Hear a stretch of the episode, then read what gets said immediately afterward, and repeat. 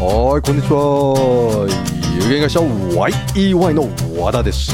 死に方改革研究者および旅のデザイナー。本日は2021年6月1日です。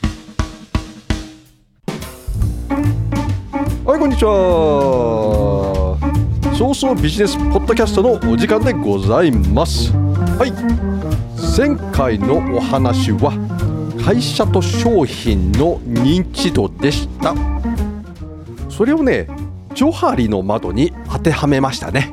ジョハリの窓って、えー、皆さん覚えてますか、えー、前回はねジョンソンとハリスとか言ってたら違うんですよ。えっ、ー、とねあれジョンえっ、とジョンジョンなんとかとえっ、とあジョン・イングラムとハリーなんとかですね。まあ、どのみちジョハリの窓という名前で日本は通じてます、えー、それはね自分が知っている自分と知らない自分。他人が知っている自分と知らない自分。これを ABC の場所にマトリックスとして落とし込むと会社の商品の立ち位置が見えてきました。ね。はい。そこで認知度を高めるにはネーミングが大切であるということでした。はい。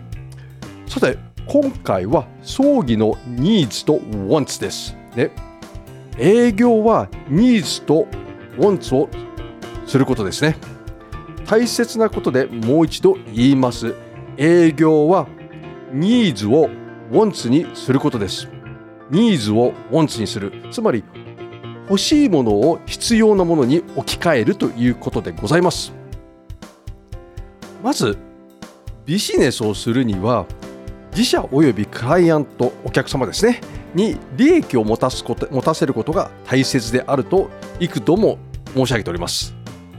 一人よがりだよがりだと一人よがりだと,、えーと、いずれ自滅します、ね、自社のみのメリットだと客が損するし客だけのメリットだと自分が損するわけですよ。どのみち会社はあの継続できなくなります。そうやってますとね。まあ、これは健全ではないですからね。葬儀は両方のメリットが大切で葬儀の価値を与えをまあ価値ですね。お客様に伝えてからこそお客が高い対価を払ってくれるわけですよ。そこには必ずニーズとウォンツが存在します。えニーズというのは必需品で儀式をするに必要なもの例えばね簡単で言えば水お水ですよね。これ必要ですよね。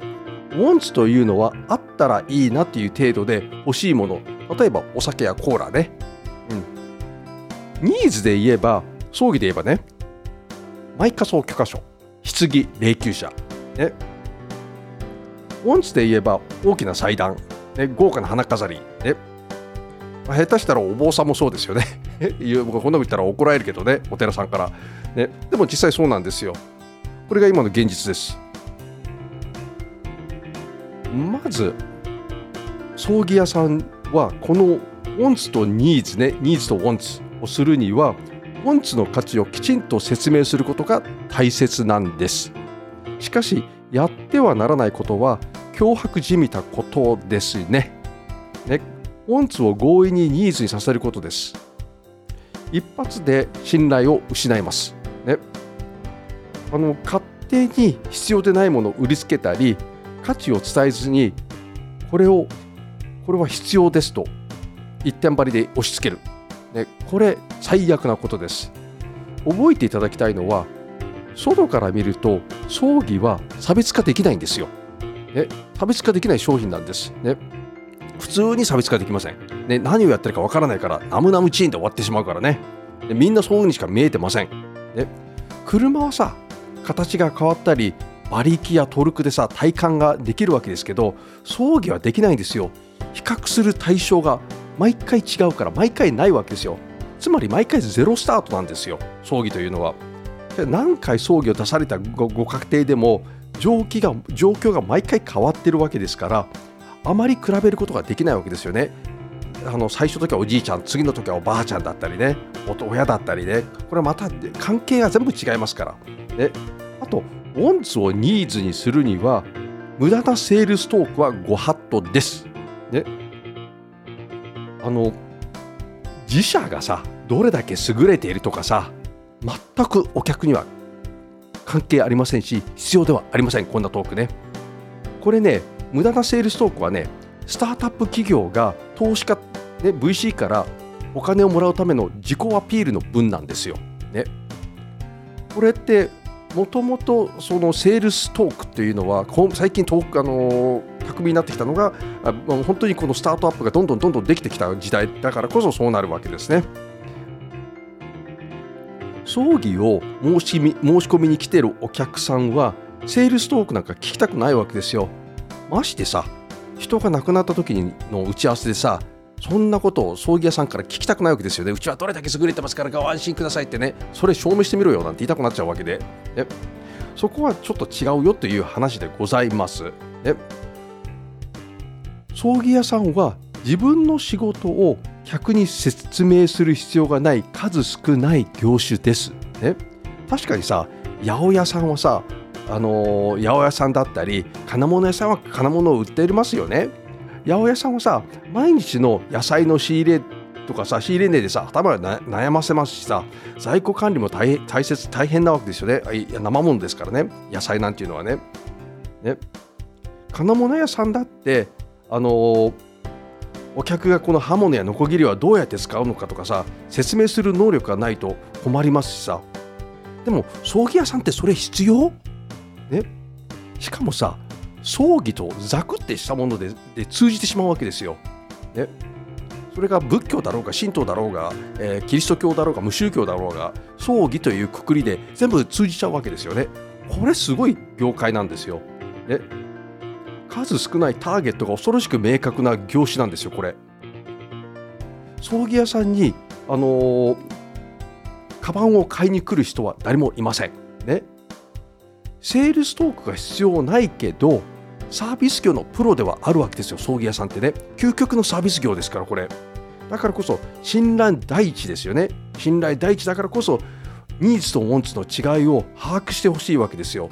そこには対話というのが必要なわけですね、まあ、対話に関してはねまた次回に、あのーしたいと思います。お客さんは対話によってウォンツがニーズに変わります、ね、欲しいものが必要なものに変わるわけですよね。それくらい対話というのが大切なわけですよ。コミュニケーションというのがね。で葬儀での客は客のウォンツはお客様のウォンツね。葬儀社の売り上げのニーズなんですよ。でそれはどこだって一緒ですよね。でお客さんがこれ欲しいなと思ったらそれをあの売ることによって会社が潤うわけですからね。でそれがニーズになるわけですよ。会社としては、ね、買ってほしいわけですから、欲しいって言っちゃうけどもう買ってくださいというようなね。ねつまり望んでいるものはお客様が望んでいるものは金額の範囲内で必ず提供するのが葬儀屋さんなんですよ。でウォンツを対話によって汲み取ることが大切だって大切なんですね。これどんな業界でも一緒です。それをニーズに置き換えるには対話というマジックなんですよ。コミュニケーションというマジックが必要なわけですね。そもそもあのお葬式の最小限はニーズでありますが全てはウォンツにならないわけですね。また恐ろしいことにさこれほどウォンツにならない産業ってないんですよ葬儀屋さんって。ね誰も欲しい産業じゃないわけですよね。ねでも異業種いっぱい入ってきてるわけですよ。なんか今こういう私もねコンサルティングやってるけれどあの外国投資家から入ってこようなんてねもう本当にやめとけって言いたくなるだって言ってるんですけどねまた実際ねあのお葬式はニーズだがウォンツにならない。これだけ把握してほしいわけですよね。立派な祭壇はウォンツですね。これをニーズにするわと考える必要があるわけですがコロナ禍においてコロナの状況ね今のこのこの2020年2021年2023 22年もそうかもしれないですよね。において葬儀の受注者にはすごく厳しい時代ですね。特にインセンティブがある会社とかねよくあるんですよ。葬儀屋さんはねインセンティブで結構食べてるんですよ。あの従業員は。だからこそ、えっと値段を釣り上げたりするわけですけれどね。まああのし言ってしまえば、えあの小さな組織も、えー他のより層もみんなそのインセンティブがあるわけですよ。営業マンの、ね、そういうそれだからこそ、えーできるだけ高い葬儀を買ってほしいという、まあ、あとはそれは葬儀屋さんのためでもありますけれど。ね、先ほど申し上げましたけれど水は needs 酒は wants 悪い言い方するとアル中にすればお酒は wants から needs になるわけですよね。普通ならそれをするには浴びさせるぐらい飲ませる必要があります。そうするとアル中になっちゃいますよね。うん。あんまり良くないけれど。しかし葬儀はいくら浴びさせてもウォンツにならないんですよ。ニーズにニーズには変容しません。だからこそ皆さん一緒に考えてみませんかという話でございます。まあ、今日の話はこんなところでお開きにさせていただきます。ご清聴ありがとうございました。ニーズとウォンツいかがでございますでしょうか？葬儀はウォンツじゃないんですよ。ニーズです。でも誰もウォンツにしたくない。だからこそ難しい産業でもあります。まあ、6月9日、10、11、東京ビッグサイト青海展示場で、えー、エンディング産業展が行われます。私もそこにおります。ぜひいらっしゃってください。よろしくお願いいたします。ではごきげんよう。